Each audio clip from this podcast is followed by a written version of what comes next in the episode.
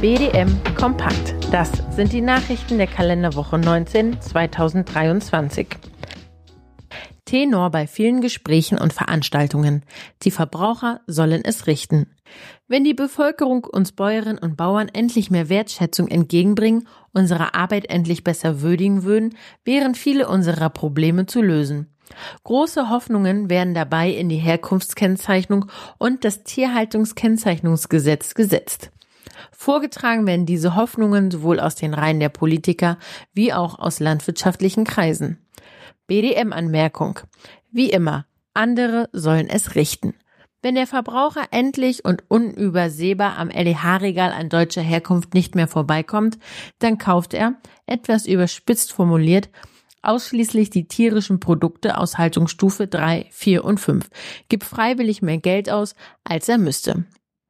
Im krassen Gegensatz dazu steht die Forderung der Fleischwirtschaft, gesetzlich die Möglichkeit eingeräumt zu bekommen, sogenanntes Downgrading zu betreiben. Tierwohlprodukte, für die keine Nachfrage besteht, sollen uneingeschränkt als aus niedrigen Haltungsformen stammenden gekennzeichnet und damit billiger angeboten werden dürfen. Der Anteil der Produkte, die auf die nächstniedrige Stufe abgestuft werden, sollen nach dem Willen der Bundesregierung auf 20 Prozent begrenzt werden. Nun eine entscheidende Frage. Warum soll der Verbraucher auf Produkte aus höheren Haltungsstufen zugreifen, wenn er annehmen kann, dass gleiche Produkte zu einem niedrigen Preis ebenfalls einkaufen zu können? Unsere Forderung daher, Finger weg von diesen Überlegungen.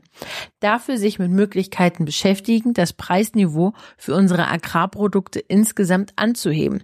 Der Hebel dazu wäre ein Verkäufermarkt, in dem die Nachfrage über dem Angebot liegt. Wer noch immer nicht weiß, wie das gehen könnte, sollte sich eingehend mit der BDM Zukunftsstrategie, BDM Sektorstrategie 2030 beschäftigen.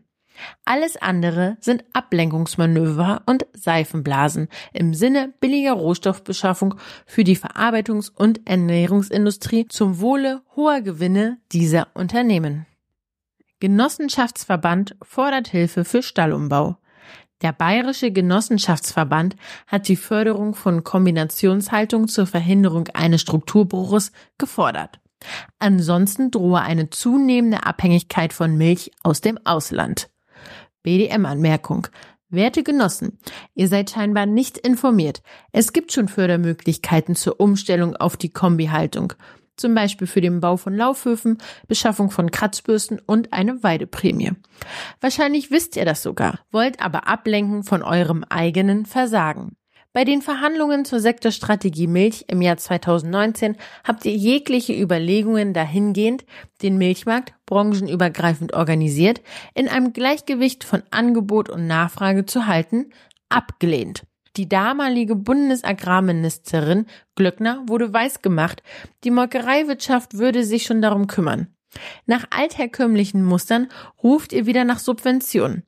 Das wirkungsvollste Investitionsprogramm wären gewinnbringende Milcherzeugungspreise. Aber das wollt ihr Geno-Verbandsvertreter scheinbar nicht. Marktwachstum bei Fleischersatzprodukten verringert sich. Mit knapp 105.000 Tonnen wurde in 2022 nur noch knapp 7 Prozent mehr Fleischersatzprodukte hergestellt als im Vorjahr. Damit hat sich die jährliche Wachstumsrate deutlich verringert. Der Jahresumsatz stieg vor allem preisbedingt um knapp 18 Prozent auf 537 Millionen Euro.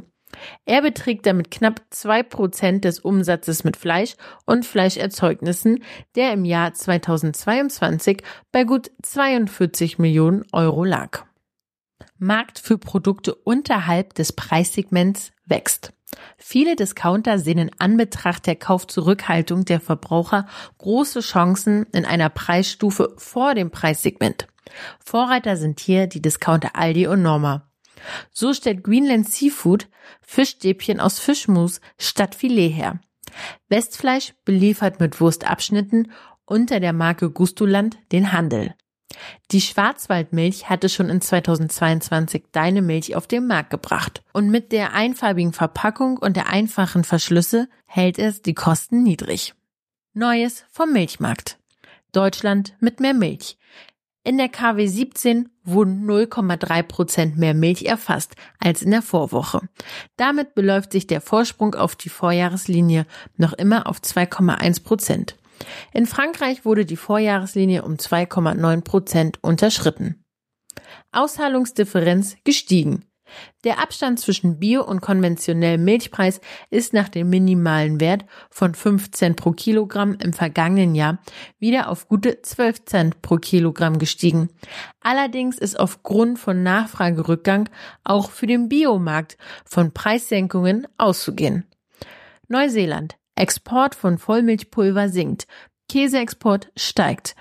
Insgesamt sanken die ausgeführten Mengen um 6 Prozent. Bezogen auf Produktgewicht.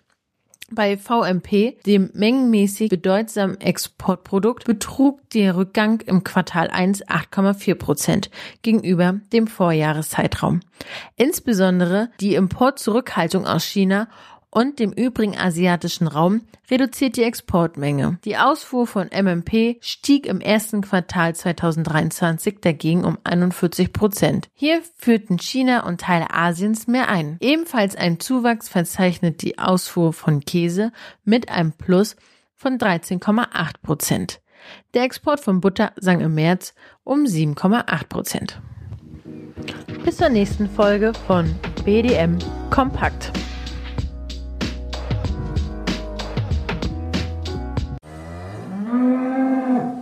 Hallo, hier ist Christian vom Kuhverstand Podcast.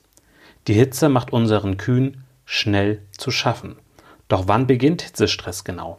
Woran kannst du ihn erkennen? Und welche drei Säulen gibt es, um Hitzestress effektiv vorzubeugen? Über diese Themen spreche ich mit Elisabeth Zissler in der Kuhverstand Podcast Folge 132.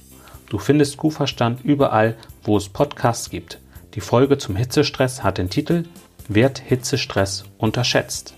Viel Spaß beim Reinhören. Dein Christian Völkner.